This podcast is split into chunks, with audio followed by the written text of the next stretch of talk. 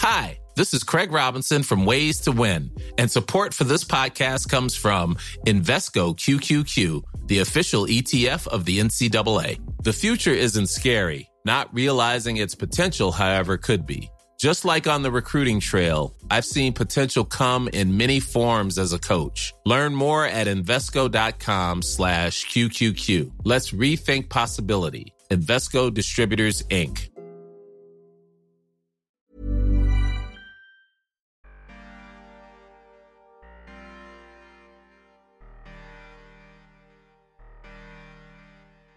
Chez Insider, le point de départ de nos podcasts, c'est toujours une envie de raconter des histoires qui passent sous les radars de l'actualité. Dans cette série, on a décidé de donner la parole aux femmes détenues. Elles représentent 4% de la population carcérale en France. Pendant plusieurs mois, nous sommes allés à la rencontre de ces femmes. Elles ont été incarcérées pour des faits criminels comme pour des petits délits dans différentes régions et différents types de prisons. Elles nous ont raconté leur quotidien derrière les murs, du jour de leur admission à leur libération.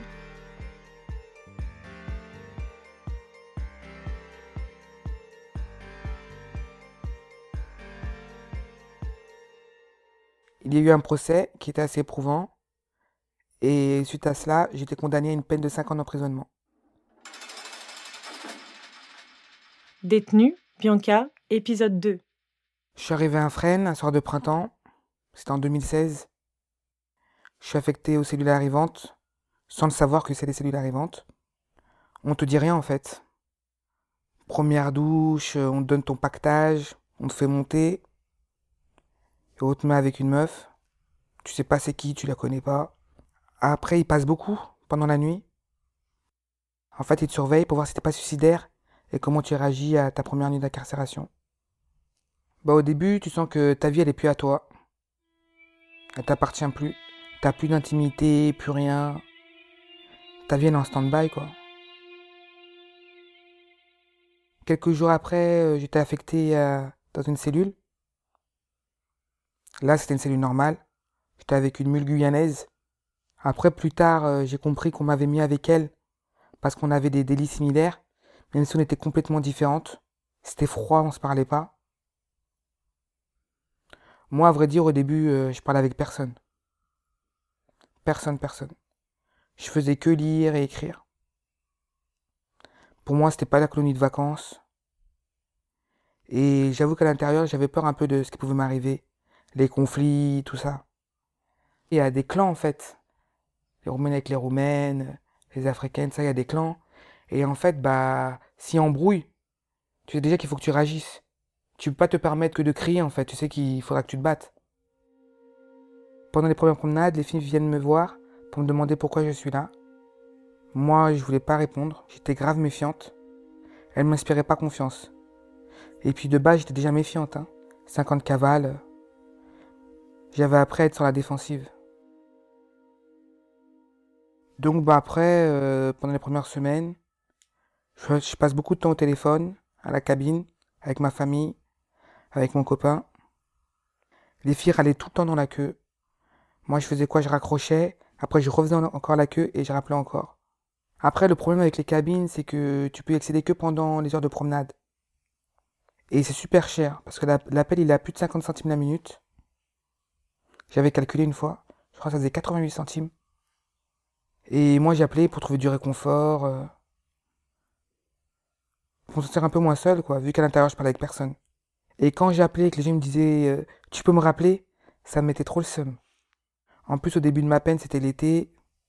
Et quand tu les appelles à 15h le week-end, ils sont au bord des quais en train de faire la fête. Donc, euh, ça sert à rien. Et puis après, bah, du jour au lendemain, j'ai arrêté d'appeler tout le monde. J'ai tout coupé.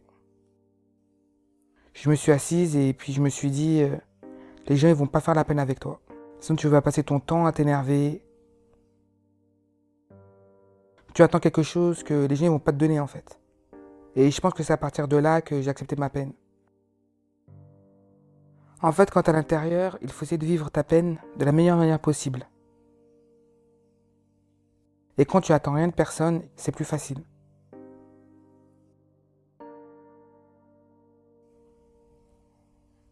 Mes premières connaissances, Parce qu'amitié, ça serait un peu trop fort quand même. Ça a été grâce au sport. J'ai eu des relations avec des filles.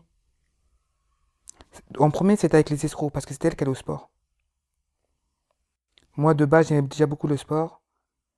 J'étais très sportive, j'ai pratiqué de la boxe à l'extérieur pendant 15 ans. C'était le sport en prison, c'était trois fois par semaine, à 8 heures le matin, et il n'y avait que 10 places. Donc, quand la servante venue à l'appel du matin, en fait, il fallait que tu te manifestes très rapidement pour pouvoir t'inscrire. Sinon, c'était trop tard. Ça se passe au moment de l'appel. Ils viennent, ils ouvrent les portes. En fait, c'est pour voir si on est toujours là, en fait. C'est pour ça, c'est pas le petit déj. On dit l'appel, c'est pour voir si on est toujours là, si on s'est pas enfui pendant la nuit. Et donc, euh, voilà. Après, j'ai fini par devenir euh, leur leader dans la salle de sport, hein, je sais pas.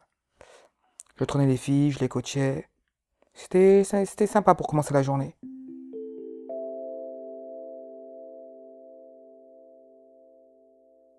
Après euh, plusieurs mois, un matin dans la promenade, je voyais euh, une des co-détenues chinoises. Elle courait sans s'arrêter, en mode marathonienne, dans la cour de promenade. C'était un truc d'ouf comme elle s'arrêtait pas. Et je la regardais, je me suis dit, si j'essayais.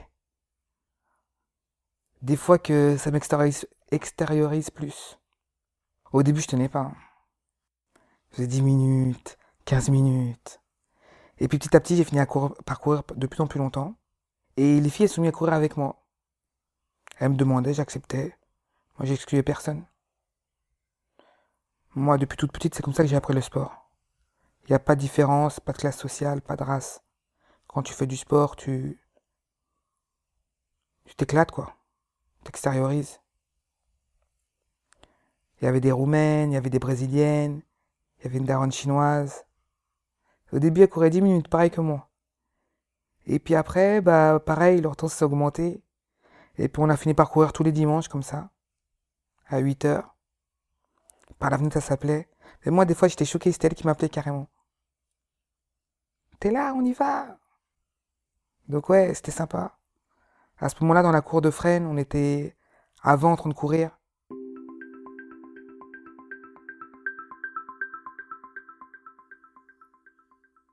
On n'était plus des détenus à ce moment-là. C'était, c'était bien. Ça faisait grave du bien, en fait. Parce que les surveillantes nous regardaient euh, par les fenêtres. Elles, étaient surprises, en fait. Que tout, on court tout ensemble. Pas de conflit, rien. Après ça, on a créé euh, Miss Fren entre nous. Et euh, c'était marrant. C'est nous, on a créé le thème. Moi, j'étais jury avec Catwoman. C'était une détenue, c'était une petite beau de Paris, elle était marrante. Et il y en avait une autre qui était surnommée Cafard. Petite voleuse.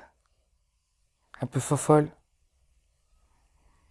Et en fait, donc, on, leur a dit de s'inscrire et euh, elles, elles, ont vraiment joué le jeu, elles sont inscrites. On leur a dit, bon, faut danser. Il y aura un test de culture générale. Et il faudra expliquer d'où on vient. Donc de là, bah, c'était le matin, on avait décidé ça. L'après-midi, elles sont venues, elles sont fait belles, tout ça. Elles étaient prêtes. Elles, nous ont vraiment pris au sérieux. On ne pensait pas qu'elles allaient nous prononcer au sérieux. Et donc après, bon, on l'a fait, c'était super marrant.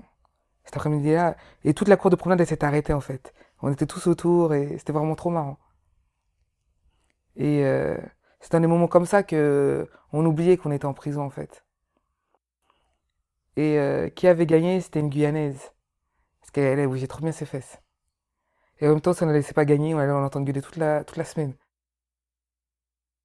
Bah, à la fin, après, ouais, j'avais pris confiance en moi. Parce que j'avais comme, je faisais plein d'activités en plus. J'ai participé à l'atelier écriture. Bah, j'allais toujours au sport. Puis je m'étais fixé un objectif. Je vais perdre 10 kilos en un mois. Ce que j'ai réussi à faire d'ailleurs. Euh, quoi d'autre? Il y avait l'école aussi, je faisais mes cours par correspondance. Ah oui, je faisais la traductrice aussi. Parce qu'à la base, il y, avait une, il y avait une écrivaine. Mais à chaque fois, il choisissait, des écrivaines qui ne parlaient pas de langue. Donc, euh, on m'appelait toujours moi, comme il savait que je parlais portugais, pour traduire pour les brésiliennes. pour les Nigériennes et les Hollandaises aussi. Donc au niveau des courriers, tout ça. Et quand il y avait aussi des problèmes avec les gradés, on m'appelait. On m'appelait en plus de l'écrivaine. Sauf qu'elle, l'écrivaine, elle était payée. Moi, je n'étais pas payé. Donc moi, je leur disais, il faudra me verser un salaire, en fait. Sinon, elle, euh, vous lui enlevez un peu de son salaire, vous m'en donnez. Parce que finalement, il me dérangeait tous les jours. Elle avait dit qu'elle parlait anglais, mais finalement, son anglais, il était fatigué. donc, euh... donc ouais, euh, au début, c'était marrant, mais bon, après, c'était un peu chiant. Moi, pour les, moi, j'aimais comme euh, compatriotisme, les brésiliennes. Par contre, s'il y avait besoin, j'y allais sans râler. Parce que je savais qu'elles avaient vraiment des difficultés, en fait. Même avec le psychologue, des fois, on m'appelait par rapport à leur traitement, tout ça, pour leur expliquer comment elles devaient le prendre. Parce que pour elles, par contre, c'était vraiment euh, difficile, euh, la prison. Loin de leur famille et tout ça, et comme je me mettais un peu à leur place, vu que j'avais vécu un peu la même chose, le fait d'être loin de ma famille, donc j'essayais de leur apporter mon soutien comme, comme je pouvais, en fait. Ils m'ont jamais payé. Ils m'écoutaient râler seulement. elles rigolaient, m'écoutaient râler, les surveillantes, et, et voilà, c'est tout. Mais j'avais gagné un certain respect quand même à l'intérieur.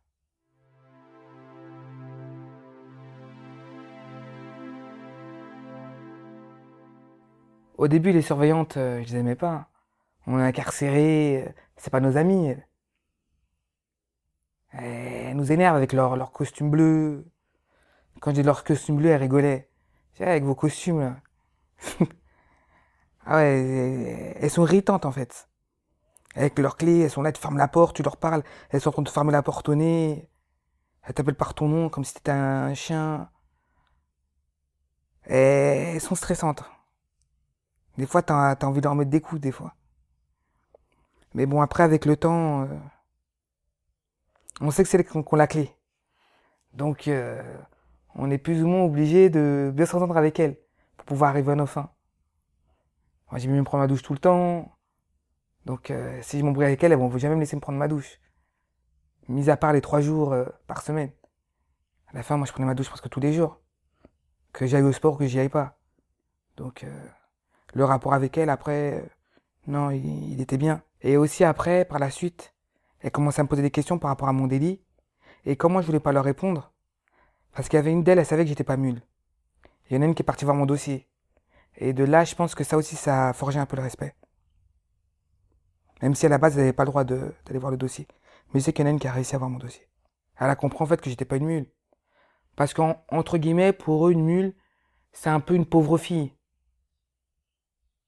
Elle avait des nécessités, elle l'a fait. Mais au stade là où j'étais, c'est plus une pauvre fille. Quelqu'un qui arrive à partir à l'étranger, à, qui arrive euh, à faire ce que j'ai fait, c'est quelqu'un qui est conscient de ce qu'il fait. On va dire, c'est quelqu'un qui porte ses couilles, quoi. Et aussi les surveillantes. Euh, une fois, je leur ai demandé euh, une salle pour pouvoir étudier. Parce qu'en fait, j'arrivais pas à étudier dans ma cellule. La télévision, ma co-détenue, elle me parle, tout ça, ça me dérangeait. J'avais vraiment besoin d'être seul.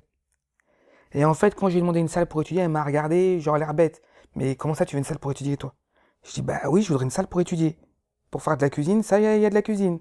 Mais il n'y a pas une salle toute simple. Une femme sait faire plus que la cuisine, en fait. Donc je me débrouillais euh, comme je pouvais pour faire euh, dans ma cellule, en fait.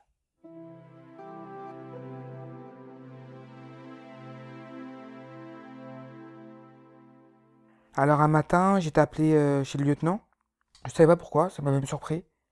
C'est là qu'il me dit en fait que dans deux jours, bah, je vais te transférer à Réo. J'étais dégoûté parce que je savais qu'il fallait tout recommencer à zéro. Là, j'étais sur le point de déposer ma demande pour avoir un aménagement de peine. Avec mon compagnon, c'est déjà plus trop ça. Et aussi par rapport à la distance, pour ma famille, je savais que mes visites, elles allaient diminuer. Donc là, j'étais vraiment dépité. Je savais que je repartais au moins pour minimum un an. Je savais déjà.